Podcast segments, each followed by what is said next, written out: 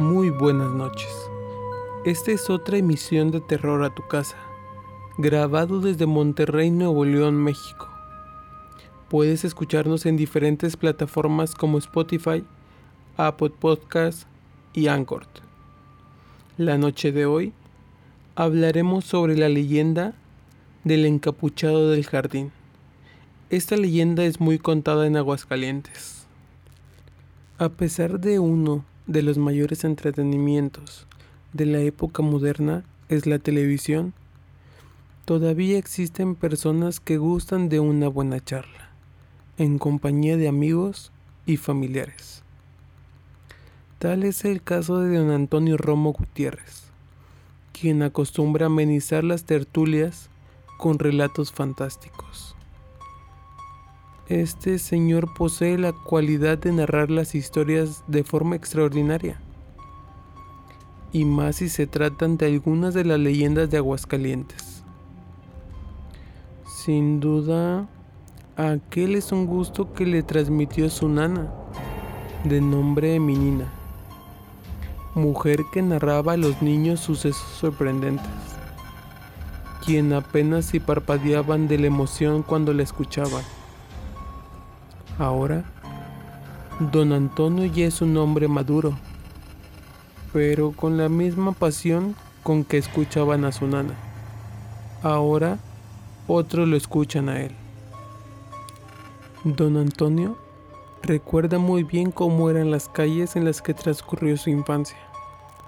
Sin coches, sin ruidos, donde solo existía el sitio de caballos y mulas que servían para llevar carga y que eran guiados por un cochero. El Niágara era la hacienda de don Salvador Romo, padre de don Antonio, quien tenía un cochero de confianza, don Ampelio. La labor de ese hombre consistía en llevar en las vacaciones a los muchachos y muchachas a la hacienda pero cierto día las cosas no sucedieron como solían ocurrir, ya que en aquel caluroso verano algo extraño vino a enturbiar la normalidad de los hechos. El cochero nunca llegó al lugar donde debía recoger a los jóvenes. Estos, con dulces y equipajes, esperaron en vano la llegada de don Ampelio hasta entrar la noche. Don Salvador, preocupado por la posibilidad de que algo les hubiera pasado, salió rumbo al lugar donde se debía recoger a los muchachos. Al llegar, ¿cuál fue su sorpresa al verlos todos acostados en el suelo? ¿Y don Ampelio dónde está? Todo mundo sabía que don Ampelio era un hombre cumplido y responsable, y que jamás dejaría abandonados a estos jovencitos. Por lo que, para don Salvador, lo más lógico era que a don Ampelio le hubiera ocurrido un accidente. Desesperado y preocupado, con todo y los muchachos, fue a buscarlo a su pueblo, donde era muy seguro que pudiera encontrarlo.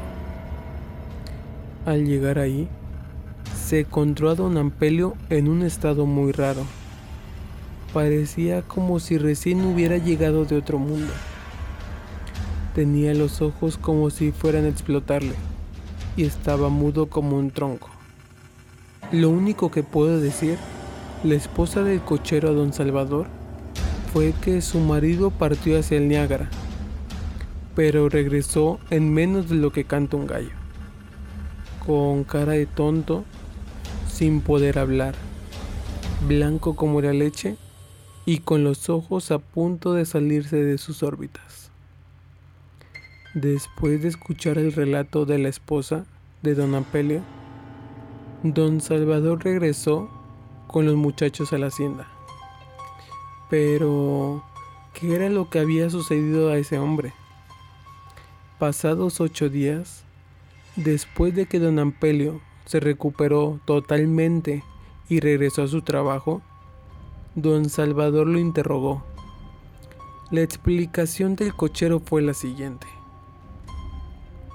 Verá, don Salvador, le dijo, cuando yo pasaba por el templo de San Marcos para ir por los muchachos, en ese momento, un fraile encapuchado que llevaba una calavera en mano salía de ahí y cuando me vio comenzó a corretearme por todo el jardín gritándome con voz de ultratumba que me iría al infierno porque soy una mala persona. Entonces, por el miedo y el cansancio de la corretiza que me dio, perdí el conocimiento. Casualmente un amigo que pasaba por ahí, al verme tirado, me llevó a mi casa arrastrando. La nana, mi nina, explicaba su versión de los hechos del siguiente modo. En Aguascalientes, la gente pobre y rica, sin distinción de ninguna clase, se reunía para festejar la feria de San Marcos, que precisamente se realizaba alrededor del jardín del templo. Con el fulgor de la feria, era muy poca la gente que asistía a los oficios religiosos de la misma, prefiriendo la diversión a la devoción. Un mes después de la festividad, decía la gente, se aparecía un fraile que llevaba en mano una vela y en la otra una calavera. Este monje se paseaba por el jardín como intentando eliminar el griterío y el escándalo que había dejado la feria. Y las personas que llegaban a ver de sus balcones al misterioso encapuchado salido de ultratumba, llenas de espanto y miedo. Lo único que alcanzaban a decir era algún Ave María o Padre Nuestro. Pero cuando alguien paseaba por el jardín, casualmente, y se encontraba al encapuchado, entonces este corría tras el incauto gritándole obscenidades y cosas como maldito pecador, te irás al infierno.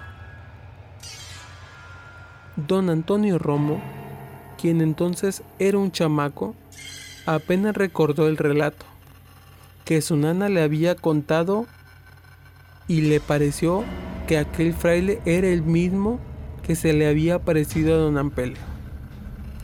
Él, junto con su grupo de amigos, decidieron ir a buscar al encapuchado del jardín para enfrentarlo y ahuyentarlo, ya que mucha gente tenía miedo de pasar por ese lugar. Fue así como una tarde llegaron al jardín. Cada uno se escondió en un lugar donde no lo pudiera ver el fraile, y de esta forma tuvieron la oportunidad de sorprenderlo. Y a buena fe lo consiguieron, ya que pudieron acorralarlo y uno de ellos le quitó la capucha y el otro la calavera. Y a su vez, el otro lo pateó mientras el monje encapuchado decía, Malditos desgraciados, se los va a llevar el diablo. Pero la sorpresa aumentó cuando al verle la cara descubierta, comprobaron que el misterioso hombre no era otro sino que el sancristán de la iglesia, que se divertía de lo lindo asustando a las personas. A pesar de que don Antonio y sus amigos dijeron hasta el cansancio la identidad del encapuchado, nadie les creyó y la leyenda del encapuchado del jardín sigue estando más que viva en Aguascalientes. Esta fue la leyenda del encapuchado del jardín en Aguascalientes. Con este llegamos al final de este episodio. Recuerda, si te gustaría mandar tu relato, envíanos un correo a terroratucasa.gmail.com Que tengas una excelente noche. Te hablamos desde el ático. Duerme si puedes dormir. Pero... Recuerda